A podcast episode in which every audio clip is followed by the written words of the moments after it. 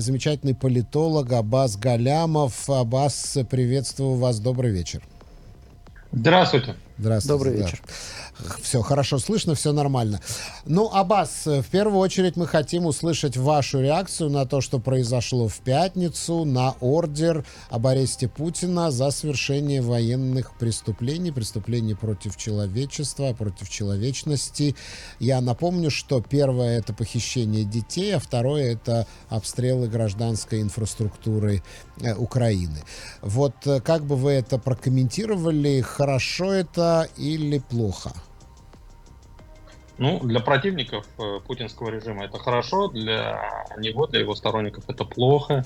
А, российские элиты, знаете, процентов 90 из них сейчас а, погрузились в депрессию, потому что, а, конечно, это такой мощный индикатор того, что ну, вот если до этого у них были надежды, что как-то вот все рассосется само по себе, то, значит, вряд ли на это стоит надеяться такой внятный сигнал, что не надейтесь, не рассосется. А, если вы думали, что вы а, в положении, ну, я, дескать, э, что, я тут примус подчиняю?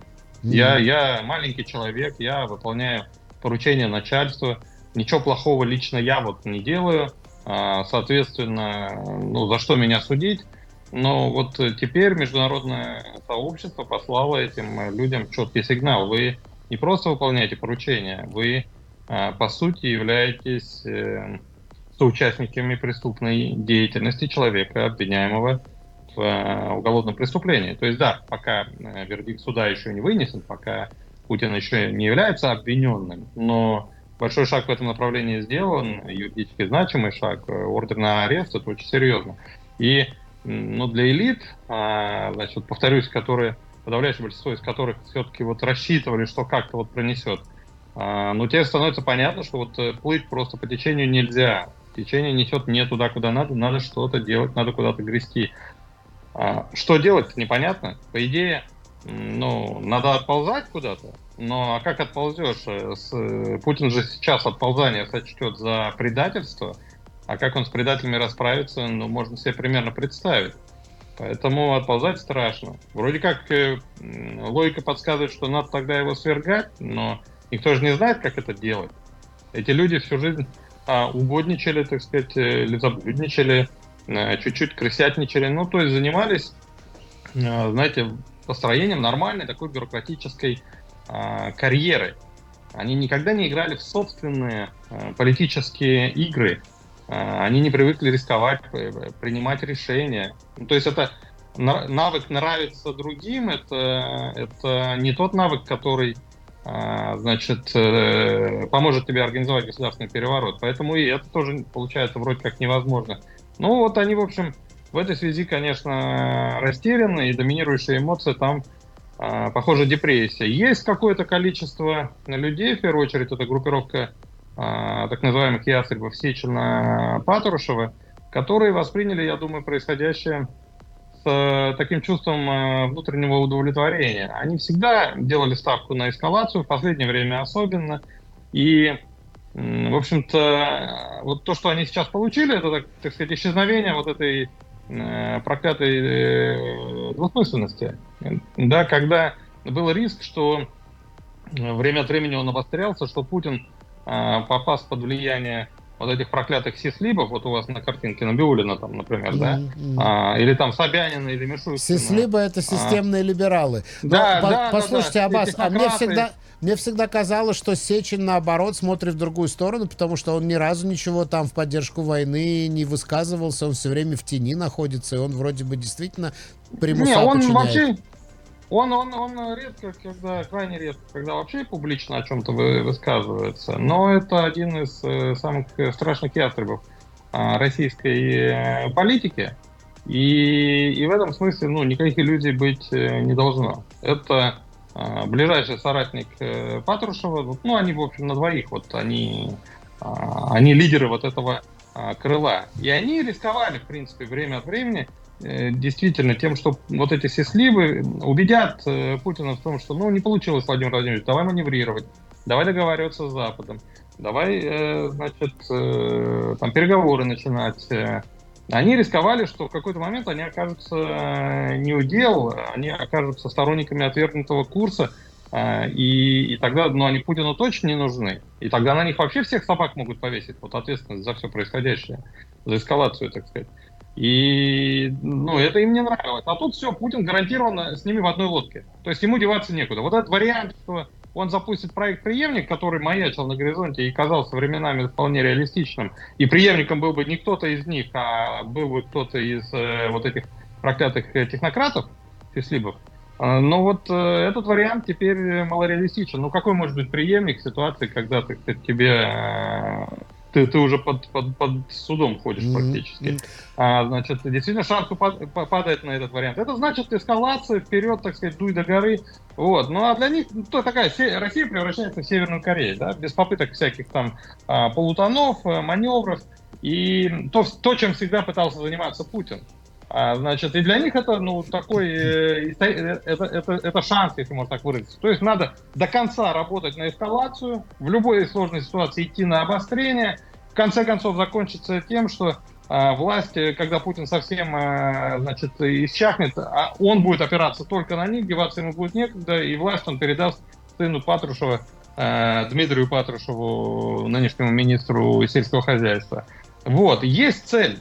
Понимаете? Да. И, и в этом смысле Абаз, вы затронули очень интересную тему. Я хочу вот э, немножко ее сместить вот в каком плане. В последнее время среди э, российской либеральной оппозиции идут споры по поводу а, олигархов, которые оказались под санкциями по, по поводу элит. Они говорят, что вы этим людям не оставили никакого пути для отходного пути. Они из-за санкций, они только консолидируются вокруг Путина.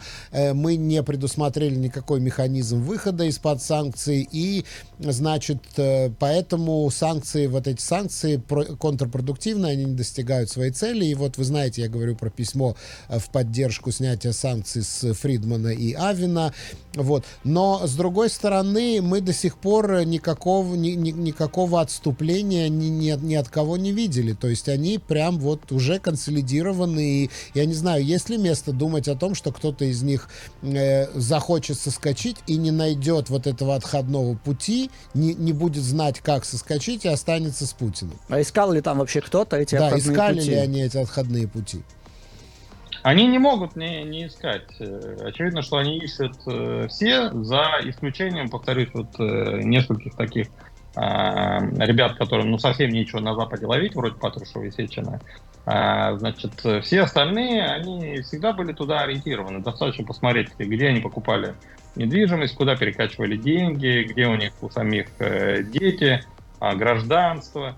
Э, значит, э, везде там, вот, вот от, от Англии до, до Италии, от Англии на севере до Италии на юге, а, они, они все там. 90% российских элит, 95, наверное, было ориентировано вот именно туда. И, конечно, они думали о том, как, э, как бы вот сделать так, чтобы отскочить а, как-то. И в том числе варианты с, со свержением Путина, ну, в голове теоретически, они, конечно, там прокручивали, они не, ну, не могли не прокручивать. То есть в той ситуации аховой, в которой они оказались, когда а, весь, вся их жизненная стратегия потерпела неудачу, они оказались у разбитого корыта на старости лет, а, значит, ну, не, ну, невозможно, что ты не будешь прокручивать э, разные а, варианты.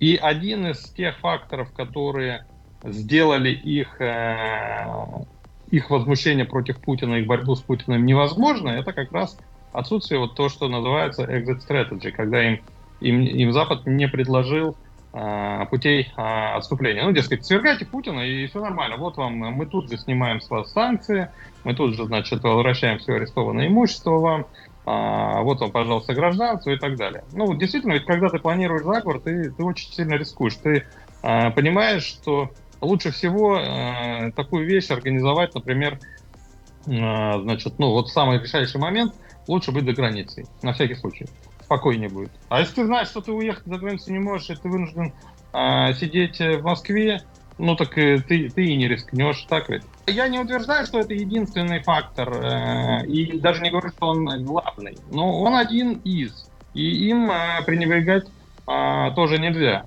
То есть э, Западу действительно резонно было бы э, рационально было бы такую вот э, стратегию выхода предложить. Понятно, что Запад не может официально, ну, по крайней мере, до последнего момента, он все-таки боялся официально объявить а, значит, своей целью свержения Путина. Ну, потому что Запад не хотел эскалации какой-то до бесконечности все-таки, да, Россия ядерная держава а, и так далее. Поэтому а, вот такую позицию сам, может, он занять не мог, но ну, там же мощное гражданское общество. Можно было простимулировать, я не знаю, например, э, какое-то адвокатское объединение заявляет, что мы, дескать, если вот мы, как гражданское общество западное, заявляем, что если кто-то из российских олигархов все вот это сделает, то мы вот сами вместе за свой счет пойдем по всем судам, возьмем этого олигарха за руки, мы спать не будем ни дней, ни ночей, пока не снимем с него все санкции, не дадим ему гражданство, не сделаем его тут у нас нашим членом, великим человеком и так далее. Ну, то есть, условно говоря, бывшие президенты о том же самом говорят там,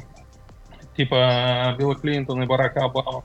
А, значит, э, представители политических партий, э, говорят, то есть не, не представители правительств, да, они, окей, они связаны своими должностями, но, ну, то есть представители западного истеблишмента, если бы они эту точку зрения в целом раскачали, то российские э, элиты, они, ну, у них цель бы такая, э, направление движения, вот э, какое-то появилось, ну, появился бы свет в конце тоннеля да, какая-то вот путеводная звезда. А пока нету этого, да, пока они просто боятся, с одной стороны, они боятся Путина с его, значит, ФСБ и, и Пригожиным, а с другой стороны, они боятся Запада, который их обкладывает санкциями и объявляет э, преступниками и конфискует у них э, все, что нажито непосильным трудом. Mm. Аббас, ну вот если, если я ошибаюсь, поправьте меня, но, по-моему, есть такой механизм выхода. То есть, по-моему, есть сформулировано три условия. Во-первых, Значит, э, олигархи должны осудить публично агрессию России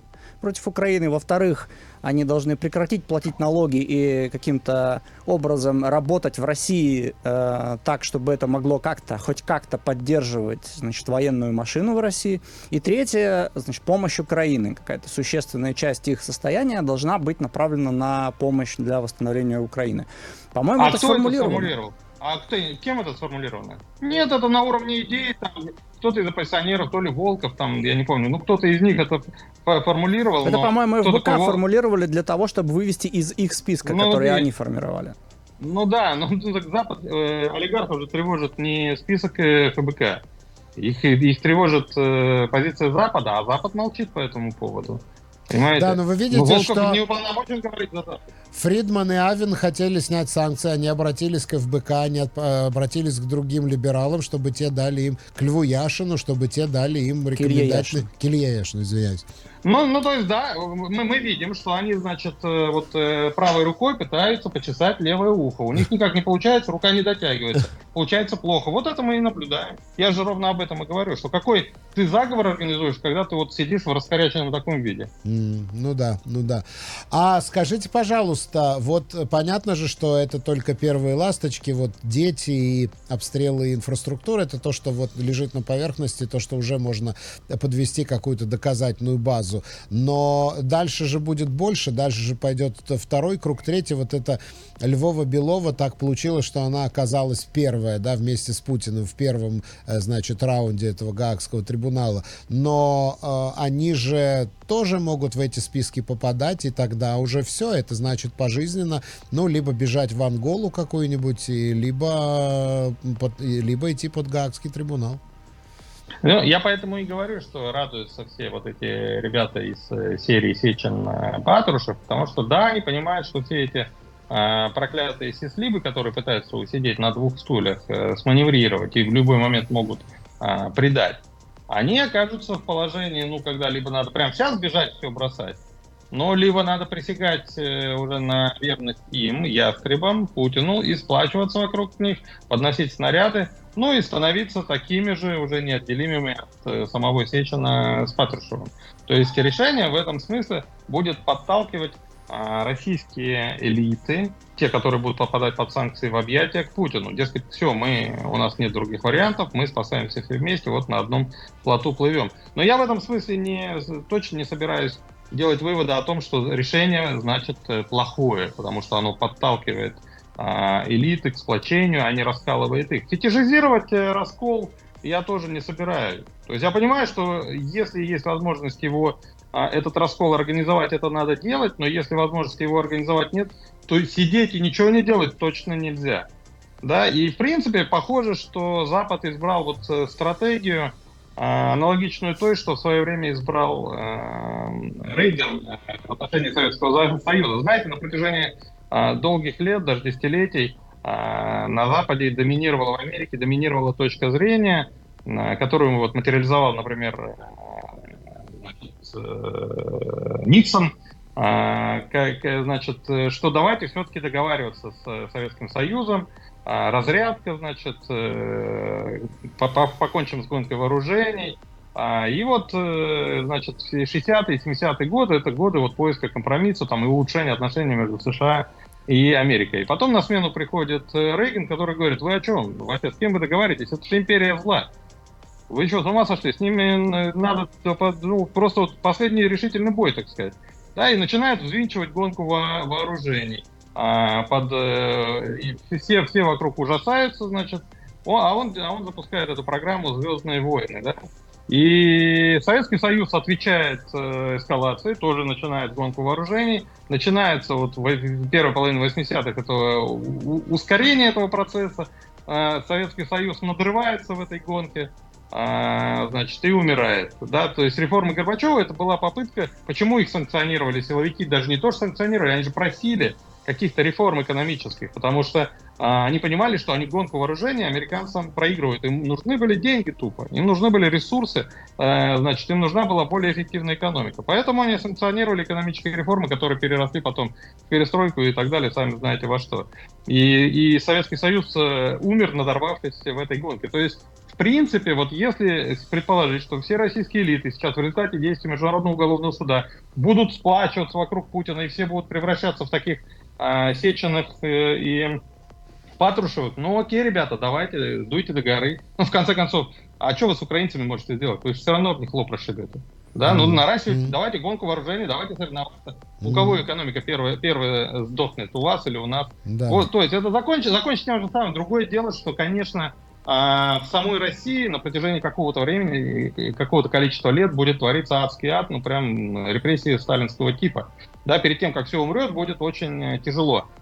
Если бы этот сценарий не реализовался, был шанс, что на самом деле, может быть, и, и, и обошлось без, без большого кровопролития внутри России, без такого завинчивания гаек. Ну, то есть Путин, условно говоря, понимает, что все-таки он зашел в тупик, и, не дожидаясь окончательного развала и коллапса и революции, значит, передает власть э, преемнику, условному Собянину, да, и, и значит, э, тот начинает постепенно нормализовывать ситуацию с Западом, реформы, ну, примерно так, как реформировалась Испания после Франка, например.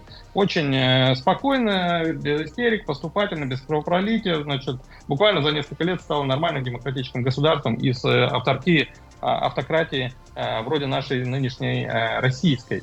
Вот. Был, был возможно, была возможность, был такой вариант, что, может быть, у нас вот так пойдет. Но похоже, что не судьба теперь рассчитывать, что вот Путин, став э, фигурантом уголовного дела, пойдет по такому сценарию, уже, наверное, не приходится. Значит, вот этот э, сценарий развала Советского Союза. Сначала все плохо, потом все рушится. Аббас, а как вы думаете, как сам Путин воспринял известие о том, что он теперь находится в международном розыске? Ну, вы же его знаете лично, вы же читаете, что у него написано на лице. Вот он путешествует сейчас там по некоторым регионам Украины, и мы видим его лицо. Что вот вы там читаете на этом лице? Ну, я думаю, что он, э, конечно же, возмущен. То есть доминирующая эмоция – это возмущение. То есть с его точки зрения это просто беспредел, это нарушение вообще всех правил, это, это просто свинство. Ну, потому что как можно судить, так сказать, великого правителя? То есть с его точки зрения он, у него мир очень иерархичный. Он богоизбранный, так сказать, богоравный. Да? Его нельзя земным судом судить. Только суд небесный, божественный – и поэтому тот факт, что против него, главы государства, возбуждается уголовное дело как против какого-то а, значит, э, уголовника средней руки, то есть его с небес не свергают на землю, срывают с него тогу государственного деятеля, метафорически выражаясь, да, и рядят э, в одежда обычного зэка, ну, с его точки зрения, это, конечно, еще одно доказательство того, что Запад беспредельщик, и с ним договариваться не о чем. Но он Я же, думаю, он, же, Путина... он же юрист, он вообще, вот говорят, он такой легист. Ему надо обязательно, чтобы была бумажка с печатью, чтобы все было оформлено как по закону. Но неужели он никогда не слышал про военные преступления? Вот он считает, что стратегия это долбать эту инфраструктуру. Вот он получил или там э, увозить детей в Россию. Вот он получил. То есть он не, не, не может быть, чтобы он не слышал о том, что существуют э, между, военные преступления, преступления против человечности. Закон, с его точки зрения, для холопов. Mm. А, для, а для, для дворян нет закона. Потому что они руководствуются какими-то более высокими соображениями, высшими какими-то целями. Он Ему там не до каких-то людских жизней там. Понимаете, он о величии России думает. Ну какие тут военные преступления? Ну во имя такой великой цели, как величие России, а, спасение России от бог знает чего, непонятно, что ей угрожает, но на всякий случай ее надо спасать, безусловно. Вот, во имя этого величия России, там, ну, какое-то количество жертв. Ну, лесы рубят, щепки летят. Вот же его менталитет. Mm. Понимаете? Пришли Поэтому к товарищу это... Сталину. Ну, Нет, да. причем же он же думает, что все так делают. Он реально верит в то, что ну вот да? все преступники, все власти во всех странах э, нарушают закон, убивают людей, коррупция, и везде это происходит. Он реально в это свято верит. Но вот а почему-то вот несправедливо наказывают его одного. Да, да. А скажите, пожалуйста, завтра должен, по идее, прилететь Си, Си Цзиньпинь. Как э, объявление Путина в розыск э, в Международном уголовном суде повлияет на позицию Китая? Потому что, ну, не очень камильфо сейчас с Путиным ручкаться, подписывать какие-нибудь там коммюнике, э, там какие-то договоры о дружбе и любви. В общем, как это повлияет, на ваш взгляд? На самом деле, ну, все, что способствует слабости Путина, некоторым образом на руку Си. Ну, то есть э, Путин все больше зависит от Си. Понимаете, артачиться меньше будет, значит. Значит, э, будет делать э, о том, о чем попросим. А, поэтому принципиально стратегия Си, я думаю, не поменяется. Да, надо будет чуть так более сдержанно, чуть более холодно себя вести, чтобы тень от всего этого на него самого, на Си не пала. А, да, но, но поменять э, в целом а, свои планы, конечно, ну, я думаю, Си, Си, Си не в чем. А, а, значит, его интересам отвечает а, продолжение войны. Для этого нужно, чтобы Путин не его режим не пал, надо его поддержать. Просто потому, что пока главный плохой парень э, на мировой сцене значит, Путин, ну, Си, не до Си американцам. Mm. Американцам некогда с ним э, разбираться. А mm. вот когда Путин рухнет и победит, и не дай бог в России еще демократия воцарит, вот тогда уже окрыленные вот эти вот э, страны демократической коалиции, которые американцы сколотили в поддержку Украины, они тогда ведь в сторону Китая могут повернуться со словами, а что у вас там с правами человека-то? Mm-hmm. И, вот тут, и вот тут у Си уже могут быть проблемы. И, и для этого, чтобы этого не случилось, нужно, чтобы Путин э, подогревал вот этот костер, чтобы весь мир нуждался в э, Китае как в посреднике.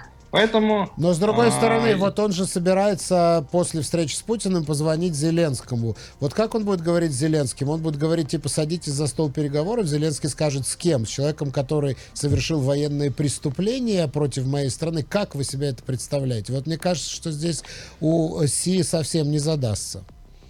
Нет, никаких проблем не будет, он скажет, э, Владимир, конечно, я тебя прекрасно понимаю. Конечно, гибнут, гибнут люди, это, это ужасно.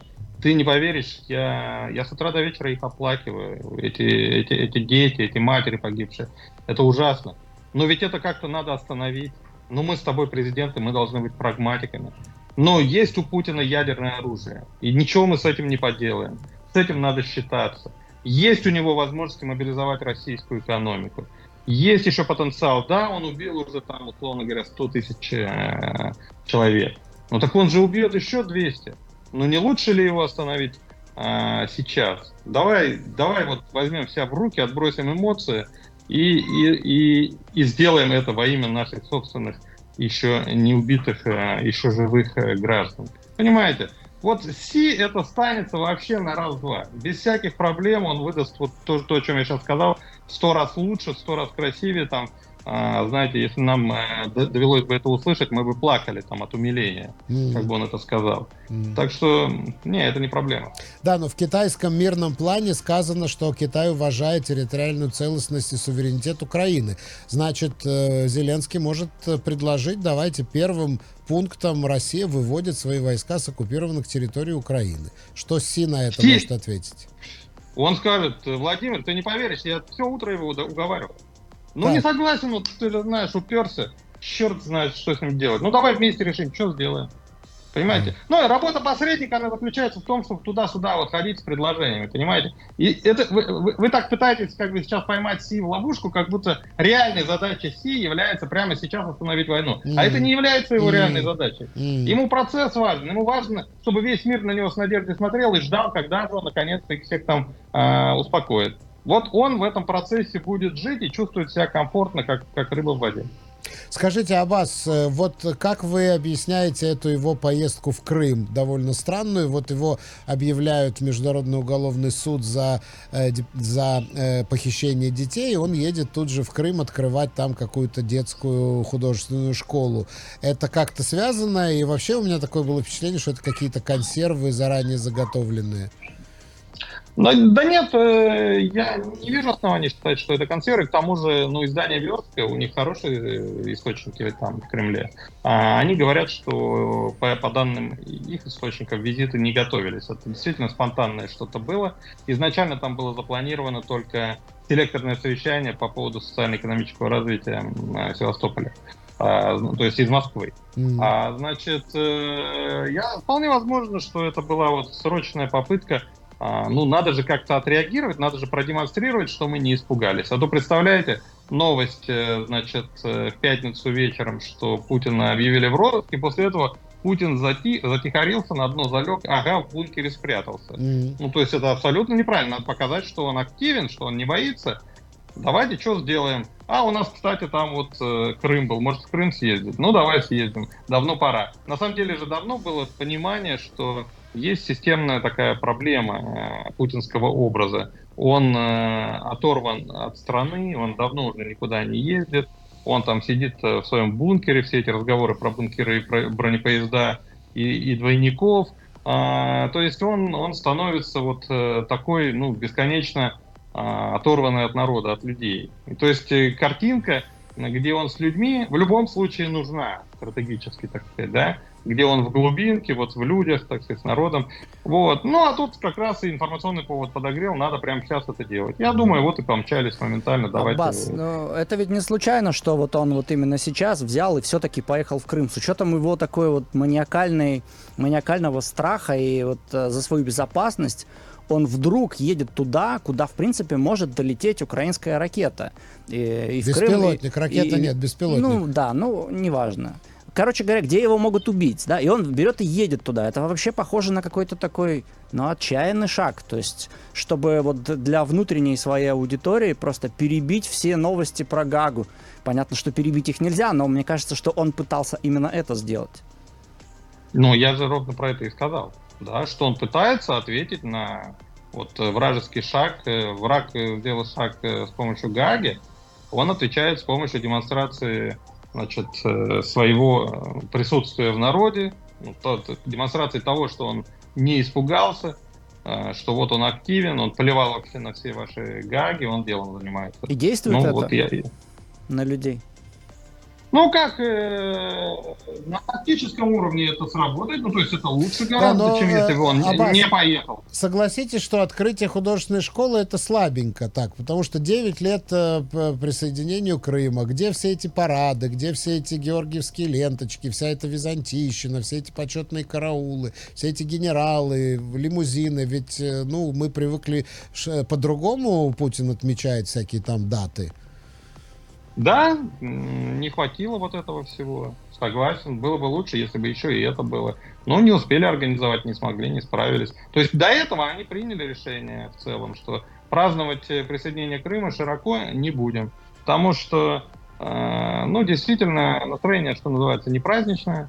Э, широкие торжества по поводу побед э, десятилетней давности лишь подчеркнут полное отсутствие побед сегодня. М, Вот, и это, это не, неправильно, не надо. И поэтому вот и решили, что ограничимся совещанием дистанционным.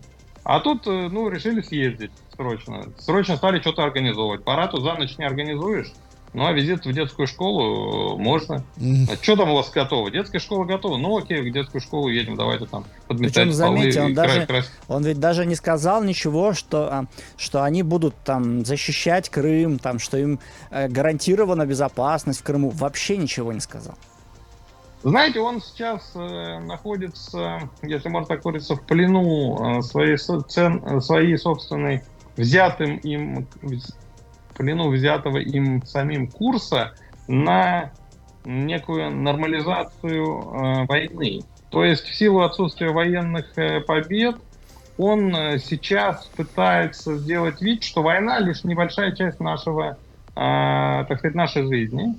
Ну, то есть, да, есть война, да, вернее, СВО, но все остальное, на самом деле, идет по плану, там корабли, корабли, корабли бороздят, значит, э, Да, да, да. Большого театра. Большое и- и так далее. спасибо, Аббас, Аббас Галямов. Большое спасибо. Все, наше время подошло к концу. Мы благодарим вас за участие в нашей программе.